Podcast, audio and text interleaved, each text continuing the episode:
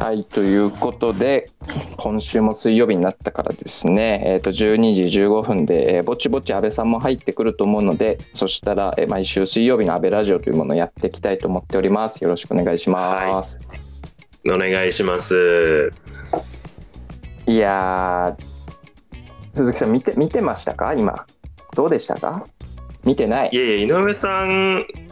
あのーさっきミーティングサボりましたよね。うん、けど、正面から謝罪はしたじゃん。みんなごめんなさい。WBC 応援しなきゃいけないんで、ちょっとミーティングスキップしますっていう。ね、正面から謝罪はしてたよね。いやいや、だ僕はその井上さんがサボったミーティング出てたので、ちゃんと。はいはいはいはいはいはい。見てないですよ。いやー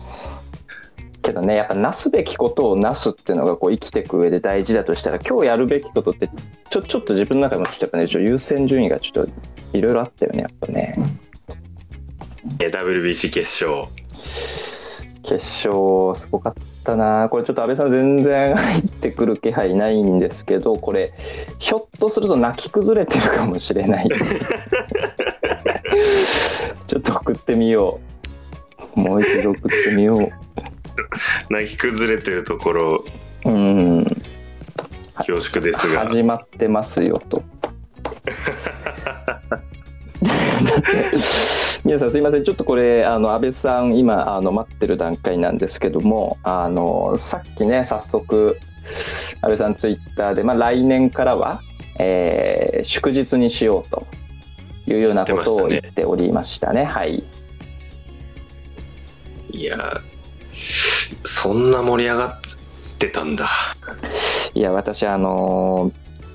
あ安倍さん来ましたね。あ、来た来た。うん。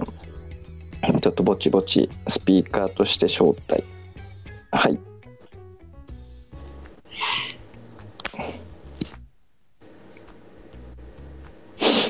ちょっと待ってくださいね。今。入ってくるかな？どんなテンションなんだろう。ちょっとちょっと怖いよねなんか。一人優勝メンバーがここに紛れ込んでくる可能性ありますよね。うんちょっと怖さあるよね。あれ安倍さんに。スピーカーとして招待を送ってぼちぼち。あれ安倍さんこれ聞こえてますかね。あ発言者になりましたね。安倍さん聞こえますか？いやー、おめでとうございます皆さんおめあいやいやいやいやでとうございます割と一ファンのテンションできたねいやいやいやいやいや、まあ、当然ね、こう、当事者として長らく関わってきましたから、あらゆる皆さん本当にありがとうございますと。うん世界で野球が広がることを願って、感謝の気持ちでいっぱいですけどね。うん。いやー今日ねちょっとあの社会のおしゃべりっていうことで、えーかれこれ18回目やってきておりますけども、えー今日は、えー野球のおしゃべりですかね。ちょっと前半はそうなっちゃうかもしれないですね。本当に。いや、もう優勝したから言うことは何もないよ、俺は。あ逆に。になりましたから。はあいやー。とりあえずね、あの、ここから国民の休日が始まるということなんで、まあ 皆さんもね、しっかりお休みいただいて、そうですね。うん、私もね、ラジオもお休みして、ちょっとインタビューの続きを見ようかなと思いますんで、そういう感じでいいですか？あのさっきあのすもう一人ちょっとアシスタントで入ってもらってるあの鈴木さんにですね、うん。あのちょっと井上さん今日ミーティング一本飛ばしてましたよねっていうふうなことでえちょっとご指摘をいただいたんですけどもあ安倍さんは今日の午前中どうだったんですかねその辺のは。いや、もうなんか、考えもしなかったけど、なんか、よくか考えたらあったかんだよね、きっとね、朝からね、ミーティングがね。あなるほどもうじゃあそもそも予定 予定は当然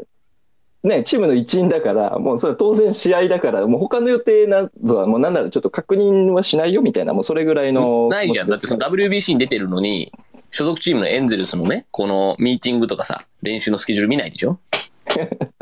わかる？確かに確かに。それはもう全然さ、そこはそこでまあやってくださいって話だって、こう、こっちは WBC に集中してるわけだから。なるほどですね。うん。はい、えーこれ今日すいません皆さんひょっとしたらねあのー WBC 見てないよ、まあ、もしくは見れないよみたいな方もいらっしゃったらちょっと恐縮なんですけどもちょっと今日ばっかりはですねどうかご容赦いただいてですねあのちょっと存分に喜び満載のちょっとねラジオにしていけたらと思いますけども。いやちょっと安倍さんこれ振り返るとですよ。たったはいはい。2, 回前の放送ですよ。前回前々回、この時がああ、明日から開幕だねって言って、2週、たった2週間前まで開幕前だったんですよ。そうですよ。で、そこから、とはいえ前回ね、あの前回僕あの機械トラブルでちょっとツイッターに弾かれて入れませんでしたけど、あの、てっぺいと話した内容ではですね、あい明日からイタリアですねと。まあ、イタリアなめ、なめちゃいかんけど、まあまあまあまあ、イタリアですね。ぐらいがもう、うんたった1週間前ですよ。うん。この7日間、これ何ですか、これ。ちょっと俺、昨日のメキシコ戦の動画をもう一回見なきゃいけないから、こうちょっと、今日のし午後の仕事なくしていいかなっていう、そうそういう感じなんだけど。いやー、メキシコ戦もすごかったですね。まあ、でもやっぱりこう、最後の終わり方がね、あまりにもロマンがありすぎて、村上さんにね、メキシコ戦ね、最後。し、最後、だって、トラウトで終わってるわけですからね。あ決勝ですね。そう。で、さっきそのインタビュー聞いてたらさ、もう、大谷先生はもうあれですよ。もう、前の回ぐらいから、これはトラウトで終わらせなければいけないと。思っているところに、先頭打者ファーボール出ちゃったわけ。出ましたね。ファーボール出ちゃった時に、何を思ったかと。あ、あトラウトで終わらせられないと。はいはいはいはい。これはまずいと。で、なるほど。狙ってゲッツーですよ。で、ゲああれはじゃッツーあ、そうか、あれトラウトを最後ちゃんとツーアウトで迎えるために、あれはもうゲッツー取りに行ったんですね。取りに行った。取りに行った。うんまあもちろんね、セオリーだから、ランナー、ノーアウト一塁じゃもうそれそれはゲッツー狙うんだけど、はいはいはいはい狙うんだけど、もうその、そういうつもりで投げてた、たその、二人目に打者にね。はいはいはいはいはいはい。いやいや、いやいや、1点差よと思って。1点差、1点差で、ね、すぐホームランバカスが打つチーム相手にね、最後の終わり方もビジョンが見えてるわけ。大谷翔平に。なるほどですね。最後のスライダーで、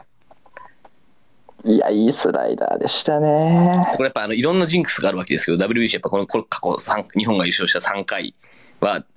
こうやっぱ決勝、準決勝とかぐらいに来ると、例えば最後はスライダーで三振を取って終わらせるとかね。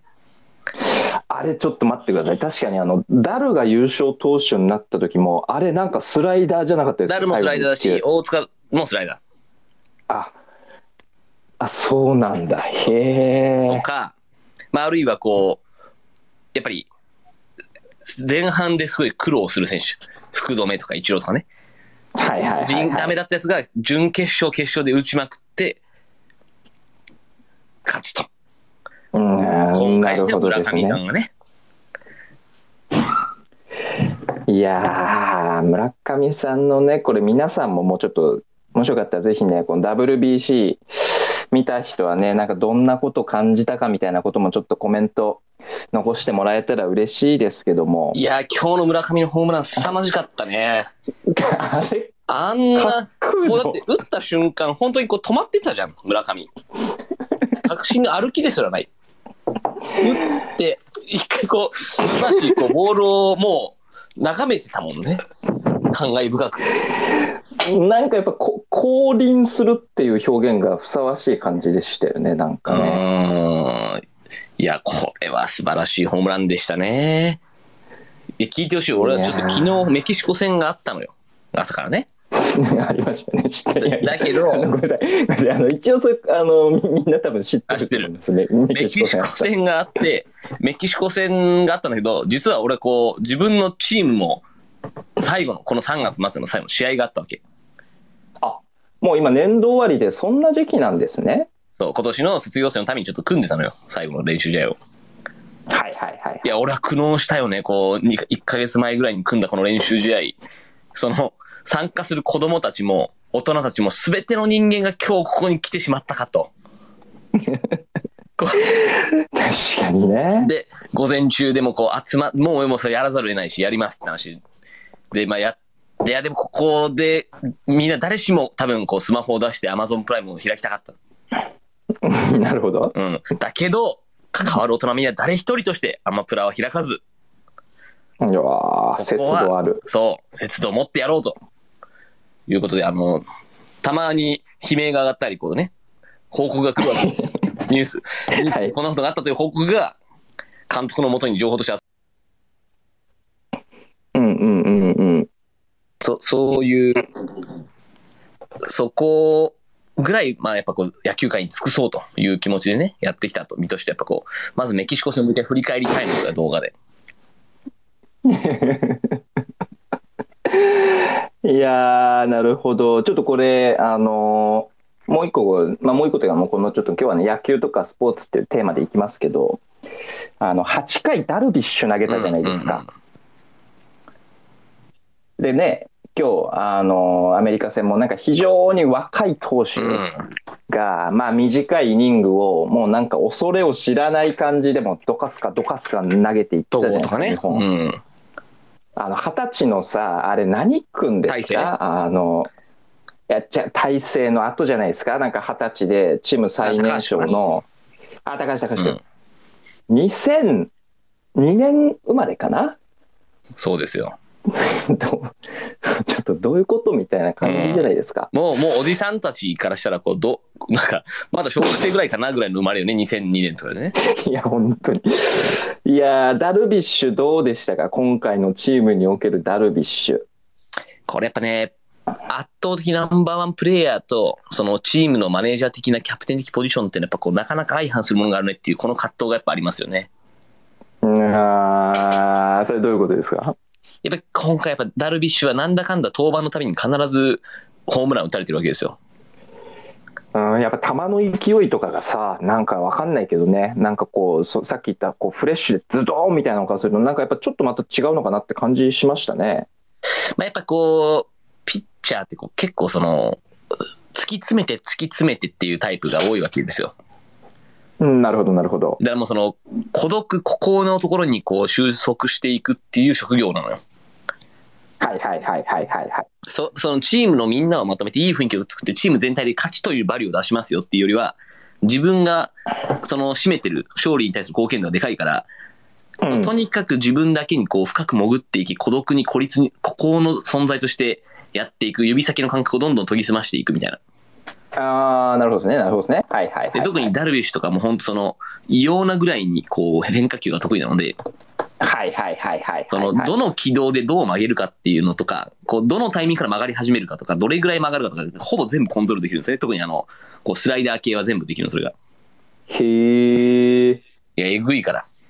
変化球の数の多さがえぐすぎるんですけどなるほどなるほど。で、まあ、彼はでも実はこのシュート系は苦手ってなんだけどね。うん、はいはいまあ、はいはい、まあまあ、そういうその、こう、非常に細かいチューニングをしながら相手の三振を取っていく三振山を築いていくというのがダルビッシュのスタイルで。はいはいはいはいはいはいはい、はい。一方でこう、チーム全体のことを考えてさ、こう、自分がどういう役割をしなきゃいけないかとか、この場でどういうパフォーマンスをさなきゃいけないかみたいなことを考え出すと、潜りきれないじゃない。あななるほどね、なるほど、なるほど、そういうことか、なるほどね。これはね、俺やっぱすごい、すごい、なんか、わかるねな。なんか野球という意味じゃなくて、人間としての意味で言うと、すごい理解なんかしやすいな。自分はなんとなくこう似たような感覚あるなっていうのはすごいわかるけどね。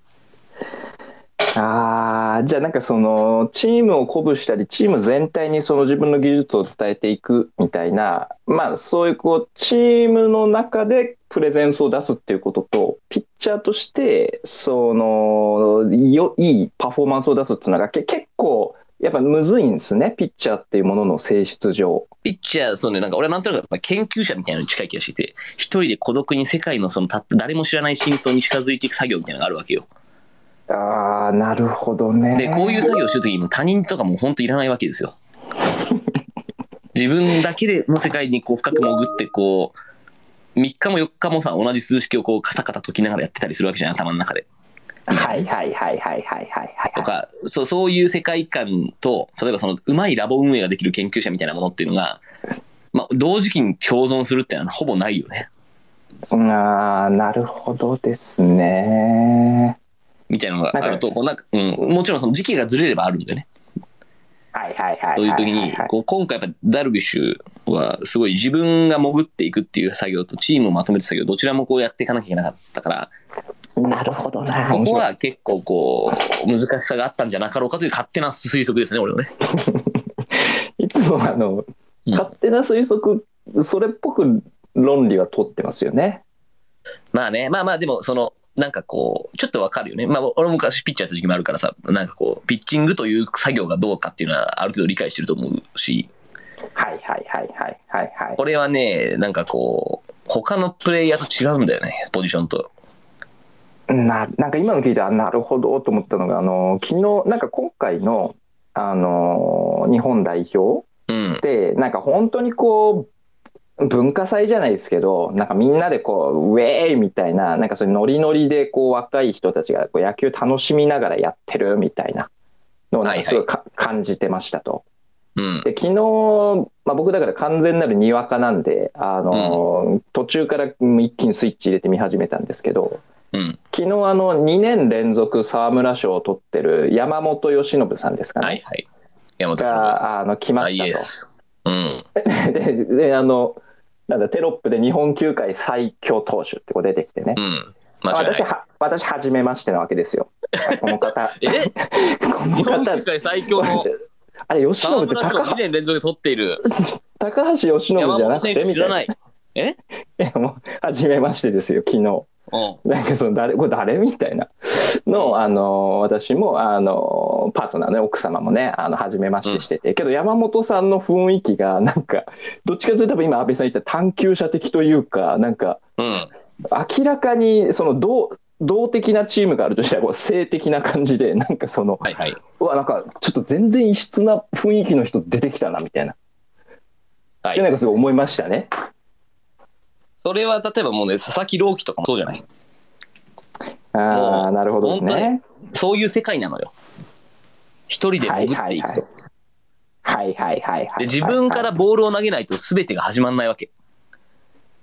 そうですね。うん。だ、だこれはやっぱね、結構違いがありますよね。だそれこそ真逆の存在やっぱキャッチャーだから。なるほどね。確かに。うん。だ逆にキャッチャーは本当に全体が見てないとややれないんだよね。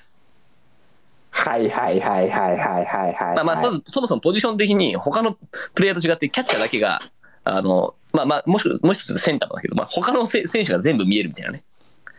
一一人だけ向いてる方向逆だからさ。はいはいはいはいはいはいはいはい。みたいな話も含めて、こうまあだからキャッチャー、キャプテンやることが多いんだけど、なるほど。で、そのキャッチャーやっぱこう全体が見えて、全体の中で最適をこう目指していくっていう、そのマネージャーというか、チーム、キャプテン的なこう、そういう素養がそもそもポジションに埋め込まれてますと。で、あとサインを出していくの全体を動かすプレーが多いっていうね。うんうんうんうんうんピッチャーはこういかに緻密に最高の一球を投げ続けるかっていうのと、あとやっぱ、高いレベルになればなるほど、その最高の一球よりも、ちょっとした油断の一球があるかどうかが全てで、ああ、な最高の一ね。球を投げることよりも、80点を割った投球を投げた時にもう終わるから、試合が。う ん一度も79点以下にならないように投げ続ける。それをこう、10、20、100っていうふうに繰り返していくっていう、その、そういう反復作業でもあるんだよね。なんかまあまあ解説者レベル高いですね。なるほどね。なんかそういうこと言ってる人初めて聞きましたけど、ななるほどね。これはね、まあ、そうね。あの、一応監督もやってますから、私。いや、でもそれ本当そうなのよ。こう、マシンのようなところに近づいていくわけ、ピッチャーは。はいはいはいはいはい。で、これ、これ、これなんかこういうことを言って、言い過ぎてあれなんだけど、なんかちょっと、やっぱりそのいろんな選手とかと話してると、こう、うんなんていうのかな、言い方難しいんだけど、ちょっとアスペっぽい方に行くんだよね。のやつが向いてるのよ。ああ、なるほどなるほど。なんていうのかな、同じ作業の中に小さな違いを見出して、そこに喜びを覚えれると。はいはいはいはいはい。ずずーっと同じ作業を繰り返してる子っているじゃん、ちっちゃい子とかでも。はいはいはいはいはいはい。で、特性的にそういうのを繰り返すのが好きなタイプの子じゃないと、やっぱりピッチャーとかってこう、まあ実は同じ作作業の繰り返しだからね。なるほどね。なるほどね。こに小さな違いを見出して、それをこう楽しくて何度も反復したくなっていくって、それをずつ繰り返していくっていうのが、まあいいピッチャーのやっぱ、あの、洗練されていく道のりなので、うんうんうんうんうん。何球か投げて、あ、もう俺できちゃった、オッケーっすっていうような子は、意外に後々伸びていかないみたいなね。なるほど。今これあの、ごめんなさいね。ちょっと一瞬、リディラバの夏目さんからですね、あのコメントもらったんですけど、多分このダルビッシュのさっきの変化球の話ですね。うん。で、まあ、ナックル以外は投げれるって言ってましたと。うん。で、ナックルは狙った変化が作れないから興味ないらしいです。みたいな、この辺とかなんかマジ。さっきの話やっぱ繋がってきますね。コントロールしたい人ですからね。はあ。えでもこれだすごい面白くて、その、投げれるんだけど、投げてるのはやっぱね、フォークからスライダー系ばっかなんでね。なるほど、なるほど。で、だはいからその、ダルビッシュと松坂の対談っていうのがあって、はいはいはいで、。松坂っていうのはこう結構サークルチェンジをしっかり覚えてたんでね。その、反対系でね。スラ松坂はそれスライダーが得意なんだけど、うんうん。それと同じぐらい実はこう、チェンジアップサークル、まあ当時サークル、ぼまあ系と言われてたけど、その、サークルチェンジみたいな、その、ちょっとシュート回転系のね、ボールで落としながら取るっていうのも、その、どちらも得意で、これが本当に同じ連動で完璧にできるやつっていうのがいないというのが、ほとんどいないっていうのが、ダルビッシュの持論で、うん、なるほどなるほどそ。れが数少なくできてたのが松坂だっていうのがダルビッシュの見立てなんだよね。でまあ、確かに 面白いし、やっぱ手首の柔らかさとか、その体の関節の柔らかさみたいな話と結構関係してくるだろうなと。はいはいはいはい。まずは柔らかいからね、そこね。神々の対話みたいな感じですね、もうその。いや、これ面白いよね。でもやっぱね、柔らかいっていうのは、関節が柔らかいっていうのは、やっぱ怪我しやすいよね。ああ、その、怪我しやすいっていうのは体の位置が、骨盤とかの位置がずれやすくなってくるから、うーん。その、同じバランスとずっと維持していくっていうのが、その微妙なバランスが崩れやすいっていうことでもあるじゃない？はいはいはいはいはいはいはい、はい。あの、全然違うスポーツになるけど、足が速い人ってもうその科学的に分かってて。なるほどなるほど。陸上で足が速い人っていうのは、その、足首が固定されてる人なんだね。すごいその、足首が硬い人なのよ。へえ。足首柔らかいと、あの、やっぱりなんか、本当世界最高にはいけない。なるほどなるほど。その力をさ、そこでさ、吸収しちゃうわけじゃない。はいはいはいはいはいはい。分散スッチがわかりますそうそう、バッファーのようにこう吸収しちゃうっていうのがあって、そうするとこう、えーこの地面を蹴る力が、筋肉を使って地面を蹴った力がそのまま反発力として推進力に100いかなくなななるから、うんうんうんうん。まあみたいなのがあって、まあまあ人その投球動作ももう少しこういろんな関数をこう使いながら複雑に絡まっていくので、あの、ちょっと違う部分もあるかもしれないけども、まあ大きく言うとやっぱこう体が硬い方が力が伝導しやすいっていうのはあるよね。なるほどね。一方で関節が広いとそのうん可動域が広いから、可動域が広いと、まあ、回転もスピンも良くなるし、可動域を完全に使い切るんであれば、もっとその速度の最高値上がっていく可能性もあるんだけど、はいはいはいはい。それはこう非常にその最高の一球を投げるにはいいんだけど、最その80点以上取り続けるっていう、で、一度でも79点を取っちゃいけないっていう、こここにおいては難易度高いし、それをしていくと故障しやすいんじゃないかなっていう推測をまたしてるっていうね。だからやっぱ松坂故障が多かったみたいな。多かったね。はいいやでもね、これやっぱね、松坂世代とこの、今回のね、WBC 世代はもう本当覚醒の感があるもんね、みんなね。いや、私、だから、あの、これもちょっと聞きたかったんですけど、あの、ほら、しばらく前にやっぱ、サッカーのワールドカップあったじゃないですか。はいはいはい。で、あの時にも、その安倍さんが言ったのは、例えば堂安みたいな、うん。そのなんていうのかな、そのチームの中での自分みたいなものの役割をメタ認知しつつも、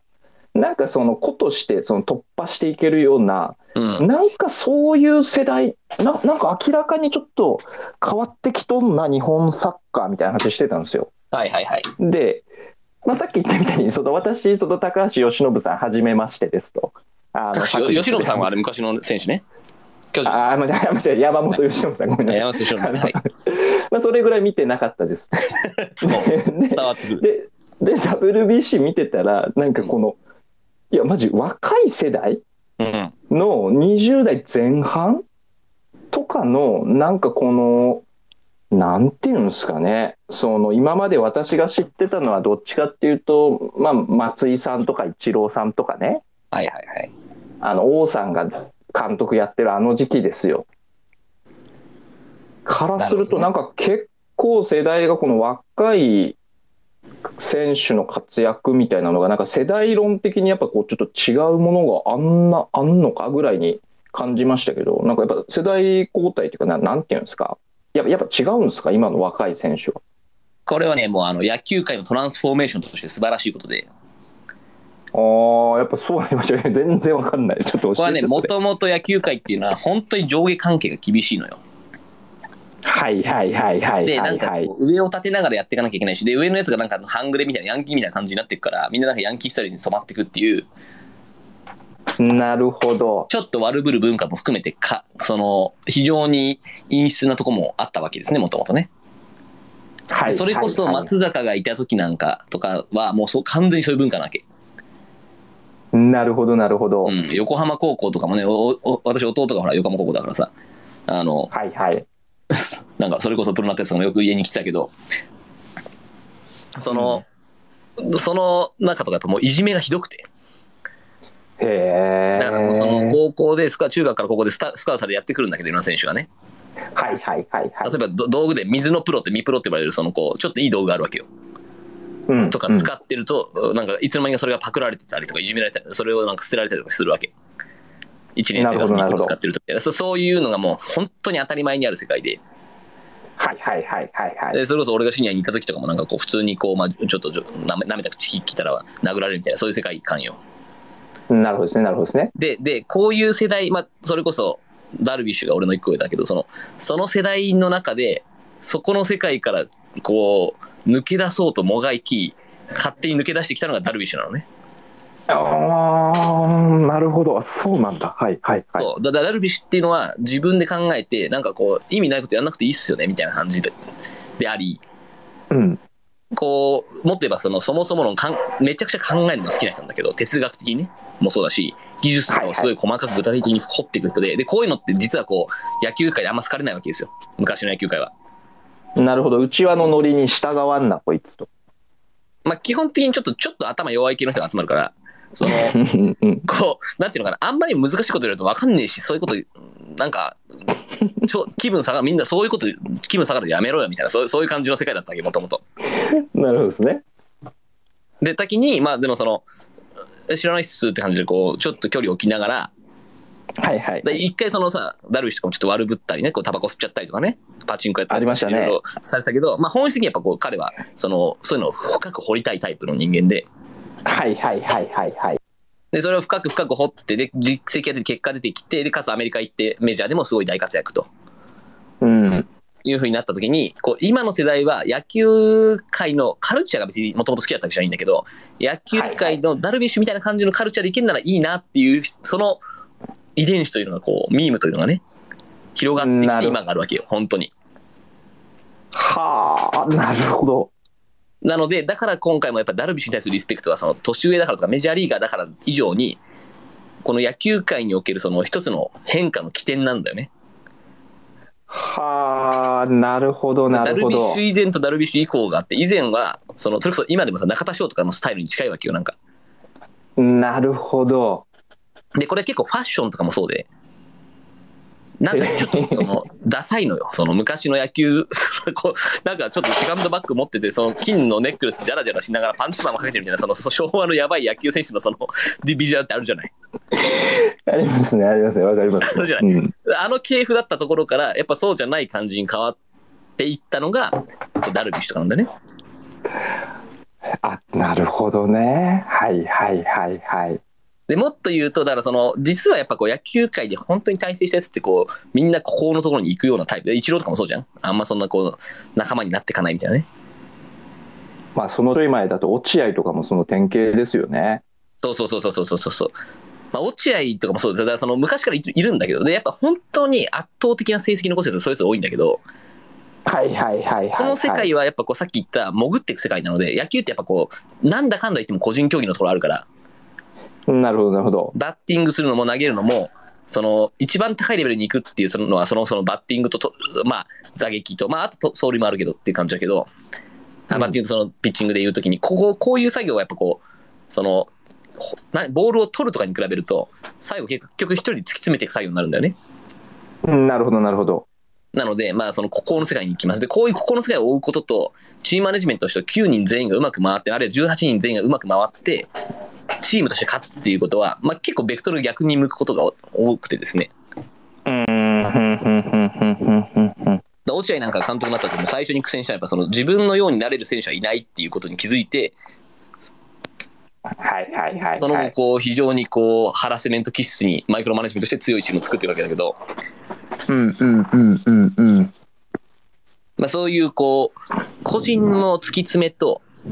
チーム全体をこう最適化するっていうことのこの相性の悪さっていうのはまあこう最初の話に戻ってくるとダルビッシュの今回の悩みでもあったろうし、まあ、イチローとかがそのチームを引っ張った時もそういう悩みがいくらかあったんじゃなかろうかっていうのは思ったよね。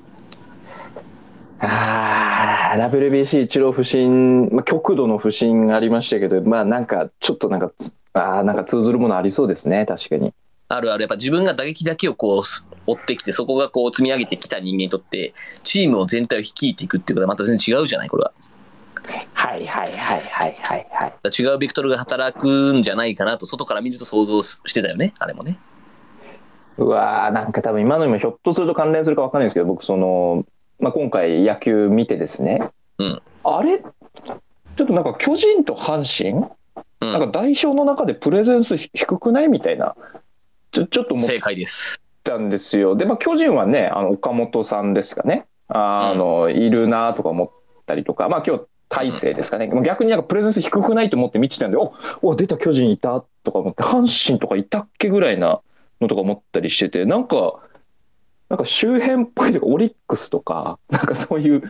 なんか周辺っぽい球団と認識してたところが、なんかめっちゃ活躍してる気したんですよね。いや、まず、まず前提ね、昨年の日本一はオリックスであり、え、あのですか？そうです。昨年の日本一はオリックスであり、その日本本当にすみません、無知をさらしにさらしてパおりますがパリーグ。はそのオリックスで、で、セリーグもずっとこうヤクルトがこう強いわけ、最近。ねそうすると、まず大前提としては、オリと、それは、あの、オリックスにいい選手がいるに決まってるわけですよ。だって優勝してごるんごめんごめん間違いら。え？で、で、でまあ、やっぱ、そうなの？ねむしろ今回でやっぱこう、面白かったのは、そのチームがさ、こう、せ怪我があって離脱があるじゃない？はいはいはいはい離脱で補充されていくにちやつってのはやっぱこう、オリックス多かったなと思うよね。ああなるほどなるほどだそれを見てちょっと思ったのは、やっぱこう、とはいえ、バランスを考えなきゃいけないけど、各チームが一人ずつぐらい出させてるっていう中で、栗山監督からしたら、まあ、ぶっちゃけ本当にフラットに見たら、もう少しオリックス寄せたかったなみたいな気持ちがあったところに、けつあの離脱が出た場合そ、補充してったっていうのがあったんだじゃだろうなというのこことも想像したね。ああなるほどで昔ながらのねあの巨人軍タレみたいなああいうそのふまさにその古き球界を作ってきたの多分もう圧倒的レジェンドで巨人がいるわけじゃないですかはいはい。でそこからのトランスフォーメーションみたいなものがある中で、うんまあやっぱなんか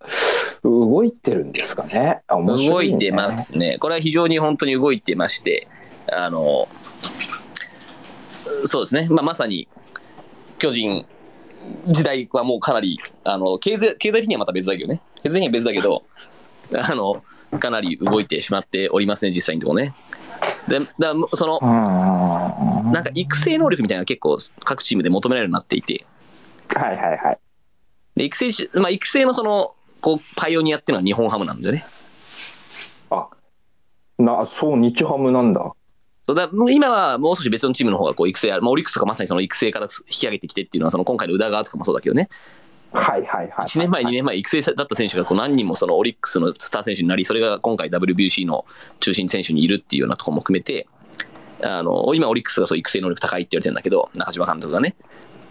だけど、まあうん元その、その時代のパイオニアになったのはやっぱ日本ハムで、で、その日本ハムからまさにダルビッシュが出て、そして大谷翔平が出てきてと。はいはいはい。いう系譜でもあるわけですよ。これ多分去年日本一オリックスって今初めて知った人多分僕以外にも過半数だと思ってますよね。いや、まあ、さすがにでも、こう、ちょっと、なんか、え皆さん知ってましたか？ニュース出てたら出てくるでしょ、それ。いや、すごい試合だったのよ。日本シリーズってまだやってるんですか？やってるよ。やってるし、こ結構、今回の日本シリーズ、去年の日本シリーズもすごかったのよ。あそうなんだ。で、そこでもうなんかもう本当におかしいな粉人の活躍をしたのが吉田だったわけ。あら。もうすごいから、吉田の満塁ホームランとかも鳥肌出るから。え、こえあのよ4番やってた吉田さんですか？そうです、そうです。あら。吉田正尚のその日本シリーズでの満塁ホームランで、打った瞬間、そのもう観客全員総立ち。おここで打っちゃうの？みたいな。なるほどですね。で、またそれがね、そおなそういうば打撃をまた今回でもややるわけですよ、吉田選手は。やってましたね。いや、これ下手したら吉田さんが MVP でもあったんじゃないかなと思うぐらいだもんね。その、まあ、えメジャーリーグ、MLB からしたらやっぱこう、それは大谷翔平ですけど、はいはいはいはいはいはい。ちょっと数字だけ見てると本当ずば抜けてるもんね。安定して高打撃だし、まあ打点も圧倒的に取ってるしみたいなね。いやー、ちょっと、まあ、残り5、6分になってきましたけども、あの、さ最後ちょっと社会側に一瞬寄せていいですか？はい。いや野球も社会ですから、はい。まあもちろんもちろん。はい。安倍さん、まあ、今回ね、こう野球、多分視聴率とかももう凄まじかったじゃない？凄まじいね50%みたいな。うん。改めてね、結構安倍さん前々からね、なんかそのやその野球に限らずこうスポーツのポテンシャルみたいなものを、そのこう社会にとというところからこう見たときにはやっぱかなりでかいけどこのポテンシャルと今ギャップあるよねみたいなのがあってでしかもその安倍さんねなんかそのヒーローズっていうようなそのプロアスリートのこうセカンドキャリアを考えていくような、まあ、そういうプログラムとかにもちょっと呼んでもらってこういろいろこう講義っていうかなんとかなご一緒したりしてるじゃないですか。そうですね。どうすかこのスポーツかける社会で見た時に改めてどんな風にスポーツを社会に位置づけていきたいか位置づけうるかみたいな。そうね。まだ結構なんか俺はなぜかわからんのだけど、その一流アスリートの人たちになぜか俺がものを教えるっていうことが非常に多くてですね。多いよね。ななんで多いのよ。その古くはラグビーの U20 代表みたいな話からね、最近はそのヒーローズでこう、あらゆるジャンルのスポーツのそのトップアスリートの人たちに何かこう教えるみたいなことを、こうもうね、年間多分だからその100人、200人ぐらいやってんだろうけど、なんか、そういう意味合いで言うと、やっぱこう、スポーツの世界が今めっちゃ変わってるなと思ってて、へスポーツの競技自体がどんどんどんどん多様化してるわけ、まず。競技の多様化があると。例えばそのスキーとかそのスノースポーツとかでも、昔よりもその、例えばモーグルみたいなまた足出てきたりとか、スノーパイプみたいなあああいうの出てきたりとかっていう意味で言うと、もうその、同じ、その、ゆスキーっぽいとかね、スノーボードっぽいっていう感じのこのカテゴリーでも、種目が増えるわけ。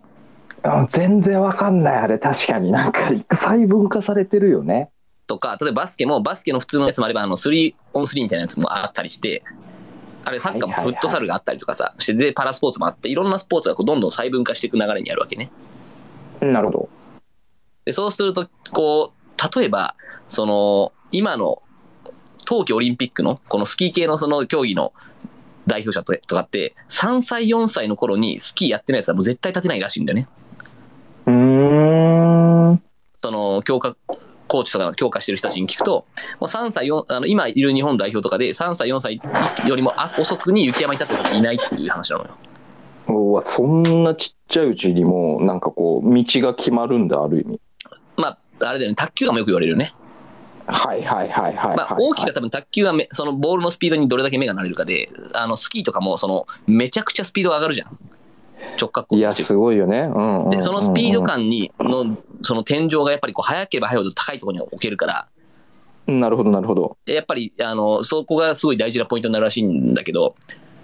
まあ、ふと考えるとさ、そんな3歳、4歳でスキーやれる子って、まあ、まずそんないっぱいいるわけじゃないじゃない？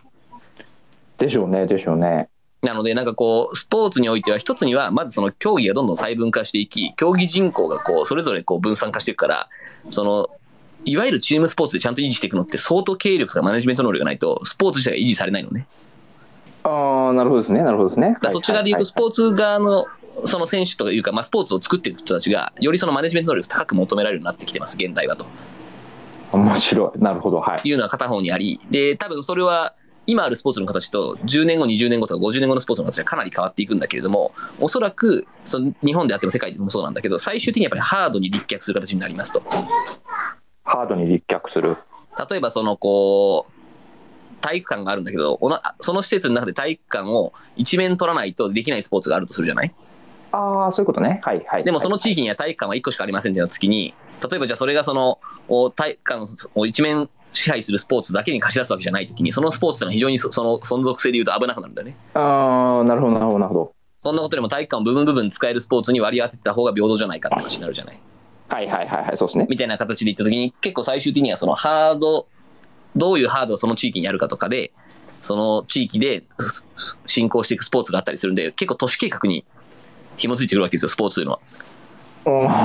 なるほど。で、これのデザインと、それからその部活とかのね、今の地域移行みたいな話があってくるんで、そのスポーツをこう地域に根ざしていくとか、いろんなことを考えて人員をどういうふうに配置していくか。で、これをうまくやらないと、これからその、いわゆる学校におけるスポーツっていうのが崩壊してくるので、みんながスポーツできなくなってくる。うわなるほどですね。でもスポーツをできるだけ国民みんなにやってもらった方が、結局その健康習慣になっていくし、はい。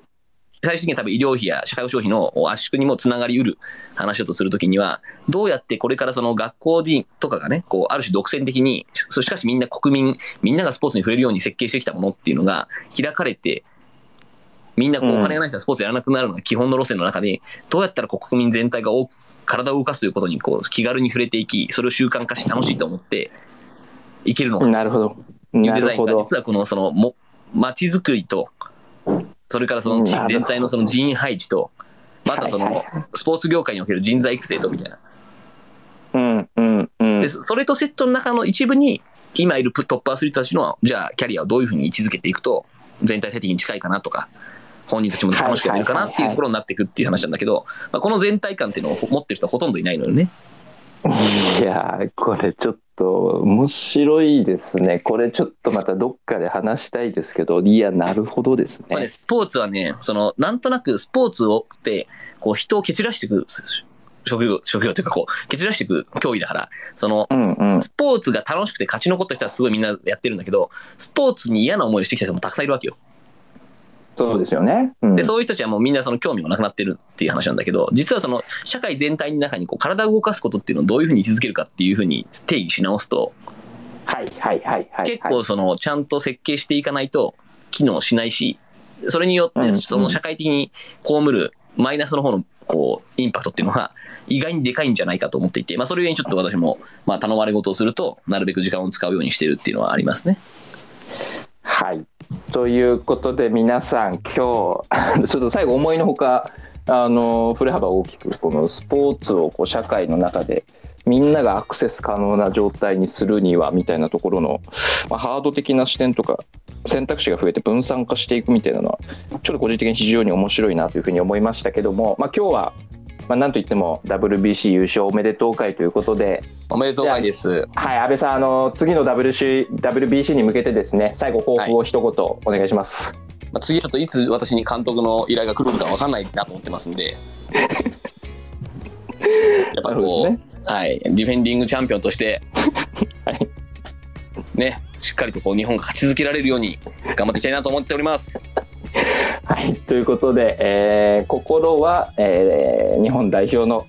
安倍俊樹さんとですね、今日 あの安倍ラジオをお届けしましたということで、皆さんまた、えー午後からもあの楽しい一日にしていけたらというふうに思っております。またあの来週もですね、この安倍ラジオ、あのその時々のネタ扱っていけたらなと思いますので、ぜひぜひ、えー聞きに来てください。感想とかもですね、あのじわじわと聞いてもらえる人増えたら嬉しいなと思ってますんで、まあぜひあのハッシュタグ安倍ラジオでですね、あの感想とかつぶやいて、ここの時間をですね、こういろんな人とよりたくさんの人とも楽しめたらなと思っておりますということで、本日もありがとうございました。ありありがとうございました。がとうございました。